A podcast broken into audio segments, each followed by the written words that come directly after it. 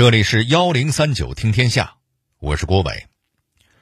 话说，在一九五九年的春天，上海的少年儿童出版社的总编室里，总编辑正在和一位女编辑聊着什么。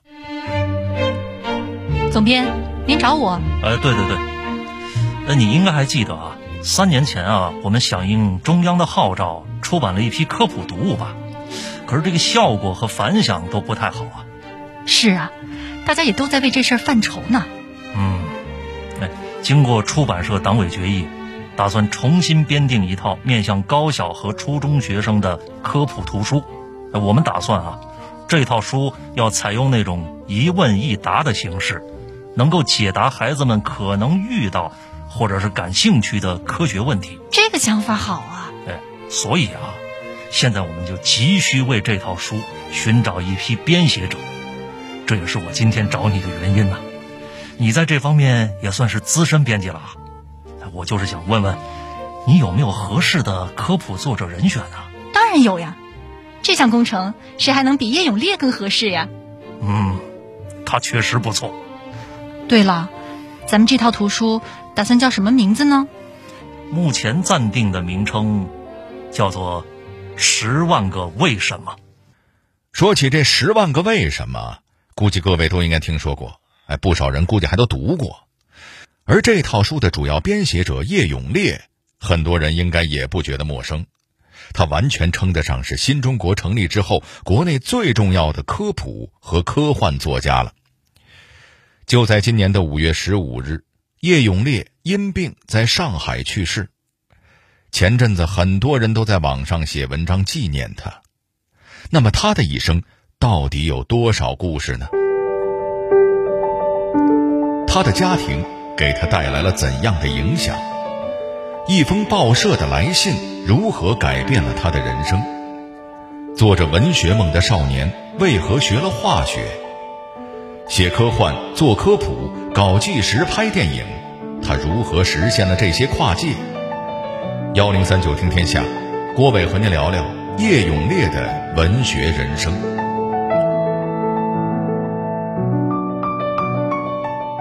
话说，在一九四零年的八月，叶永烈出生在浙江温州的一个商人家庭。说起他的家庭，那在当地绝对配得上是显赫两个字。他的父亲叶志超早年曾经从过军，做过军队中的少校副官，可是老爷子对航母生涯兴趣不大，后来退伍回到了家乡，当上了温州商业银行的行长。解放后，叶志超老先生还以社会贤达的身份，先后出任温州市的人大代表和政协委员，这些自然都是后话了。童年时期的叶永烈曾经观察到这么一个细节。就是他的这位银行家老爹有个特殊的爱好，每天早上银行开门之前，老先生要对员工进行训话，类似于今天咱们很多单位里的晨会。而训话的主题呢，居然是以《古文观止》为教材，每天培训一段。幼年时的叶永烈对这样独特的训话非常好奇，也就跟着这些银行员工们一起听。或许正是这样的训练，为年幼的叶永烈打下了一个不错的文学基础。也是受父亲的影响，小叶永烈酷爱读书。他曾经将家中四个大书柜的藏书通读了一遍，受益良多。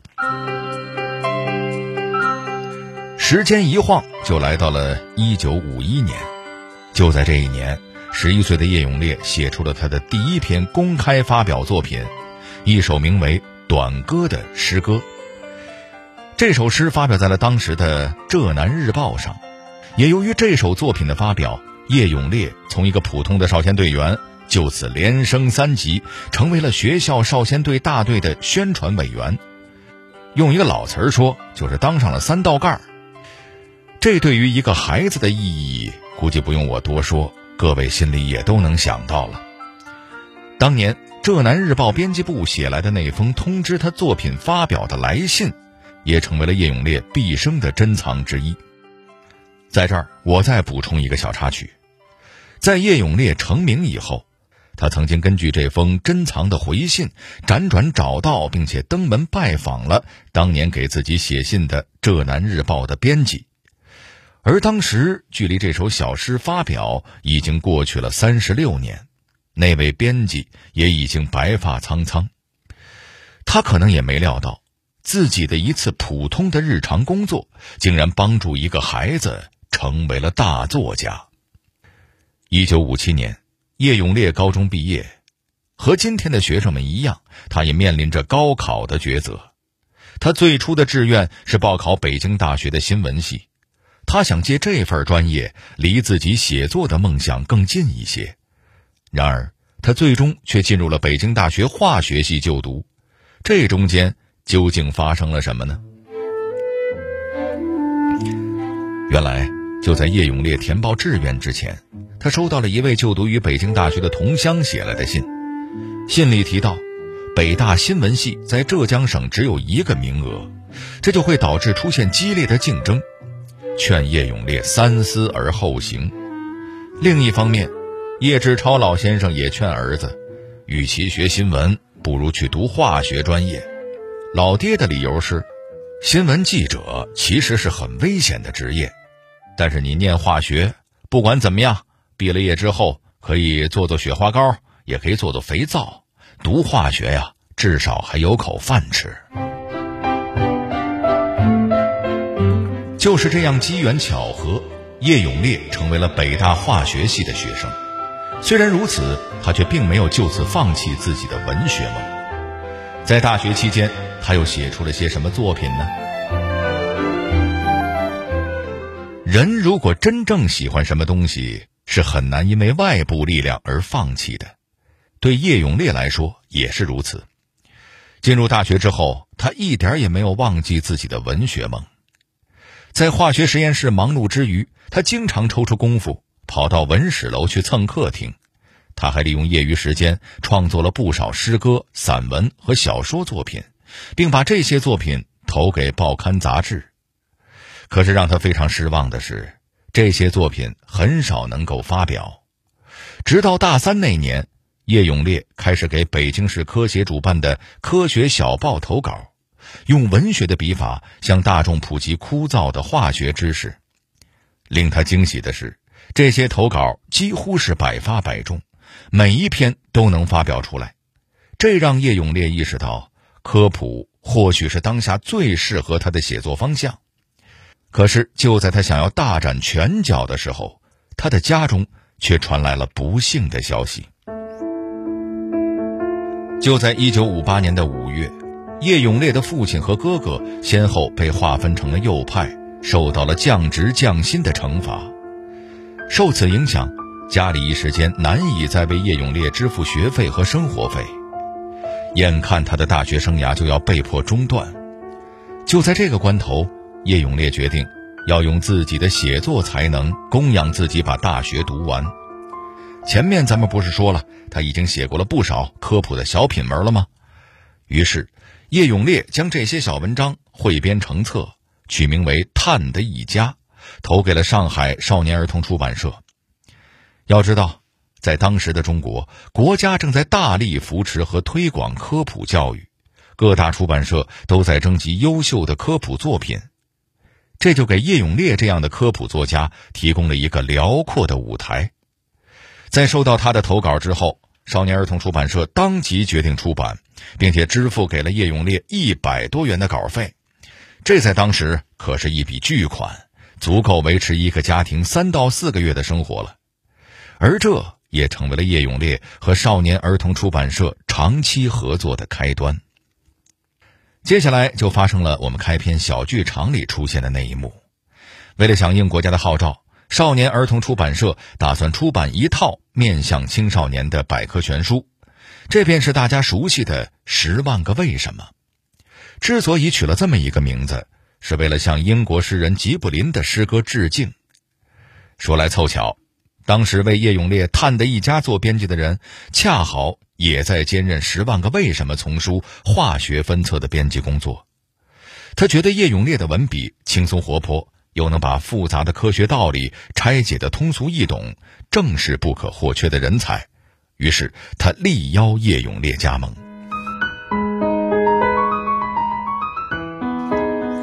事实证明，叶永烈确实是个最佳人选。从1960年开始，叶永烈白天在学校上课，晚上就在宿舍里奋笔疾书，依靠自己懂化学和擅长文学的优势，开始了自己的创作生活。众所周知，《十万个为什么》并没有凑够十万个为什么。那么，在最初这套书里究竟写了多少个为什么呢？这其中叶永烈又包揽了多少条呢？一九六一年，《十万个为什么》第一版正式问世。这第一版包括五个分册，共有九百七十一个问题。按照当时出版社的规定。每完成一条，为什么叶永烈可以挣到十元的稿费？为了能够多挣点钱，叶永烈一口气写了三百二十六条，超过了全书的三分之一，让他淘到了人生中的第一桶金。在完成十万个为什么之后，叶永烈仿佛开了挂一般，在写作道路上一发而不可收拾。而就在一九六一年。他开始策划一个展望未来的长篇故事，并用了短短两个月的时间就将作品创作完成。这便是后来那本著名的《小灵通漫游未来》。在这本书里，叶永烈对未来展开了大胆的想象，他笔下的未来是无比美好的，以至于出版社认为这与当时中国自然灾害的现实不合拍，所以没有立刻出版。而这本书直到一九七八年才正式问世。在写完了《小灵通漫游未来》之后，叶永烈被下放到农村种水稻。这时候，他并没有因为生活境遇的变化而沮丧，他索性对水稻展开了研究，还写出了一本名为《水稻日记》的书。村里的干部一看，这小伙子真行啊，敢想敢干。干脆就提拔他当上了水稻管理员。咱们也不知道这水稻管理员究竟是负责些什么的，或许啊，就是管管水稻科学种植方面的知识普及吧。在一九七三年到一九七六年间，堪称是叶永烈创作的一个高峰期。短短三年时间里，他先后写出了十本书，包括《化学与农业》《化学元素漫画》《化学纤维的一家》。烟囱剪辫子等等。不过，受到那个特殊时代的影响，这十本书没有给叶永烈一分钱稿费。说实话，这要是换了一般人，估计早就放弃写作了。可是，出于对写作事业的热爱，也依靠家人的支持，叶永烈仍然是一本接着一本写了下去。或许正是靠着这样的坚持，当时代转回正常时。他才能够迎来自己的第二个创作高峰，这当然也是后话了。顺便说一句，一九七七年，出版社将十本书的稿费补给了叶永烈，共计三百二十元。兴奋的叶永烈在那张稿费通知单上写下了一段补记，表达了自己当时的真情实感，里面还包含了四个大字：全家欢呼。一九七六年，中国的科幻文学开始发展，叶永烈也就此迎来了自己创作生涯的第二春。在那之后，他又写出了哪些作品呢？除了科幻之外，他还创作过什么呢？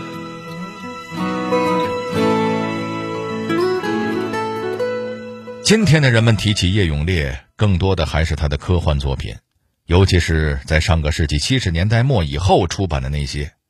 这里面当然包括了他的《小灵通三部曲》，也就是《小灵通漫游未来》《小灵通再游未来》和《小灵通三游未来》，以及数不清的短篇小说。只不过，叶永烈不满足于只写作科幻作品，在之后的几十年里，他还写出了许多传记类和纪实类的文学作品。您比方说，《红色的起点》，历史选择了毛泽东。四人帮兴亡等等，这些都展现了一个作家宽阔的写作思路和风格。这还不算完，在写作之余，老先生还玩起了跨界。早在1979年，他就自编自导了一部叫做《向宇宙进军》的纪录片。到了1981年，他又导演了一部名为《红绿灯下的科教片》。您别看人家只是带着玩票的心态当导演的，可是这部影片一经问世，立刻成为了一匹黑马，拿下了第三届电影百花奖的最佳科教片奖，真是让人不服不行啊！进入到上个世纪九十年代以后，叶永烈又迷上了旅游和摄影，此时的他也已经退休了，有的是时间。于是他就带上老伴儿满世界旅行和拍照，这些旅途见闻和照片又化作了他笔下的一本本游记，像真实的朝鲜、我在美国的生活、今天的越南、我的台湾之旅、漫步欧洲、樱花下的日本等等。从书名您就知道，老先生去过的地儿可真是不少。而他也通过自己的相机和自己的笔，为我们展现出了一个与众不同的世界。大约在二零一八年，叶永烈自己曾经对自己的写作生涯做过一个统计，他从二十岁开始写作，累计创作了各种作品三千五百万字，平均每年要写出六十万字，这样的创作效率。在世界各国的作家中也是不常见的。这其中，科幻作品和纪实文学各占一半，还剩下的一小部分则是他的游记。到底是什么支撑着他能够创作出如此众多的作品呢？我个人感觉，或许还是因为叶永烈先生的一生都没有失去一颗旺盛的好奇心，从来没有丧失探索这个世界的兴趣。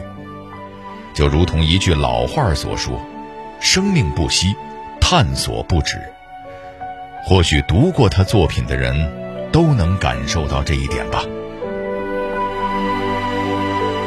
好了，这里是幺零三九听天下，我是郭伟。最后，我代表节目编辑于达、程涵，小剧场配音张帆、贺林，感谢您的收听。另外，如果您想和我们交流互动，收听往期节目。欢迎关注新浪微博和微信公众号“幺零三九听天下”。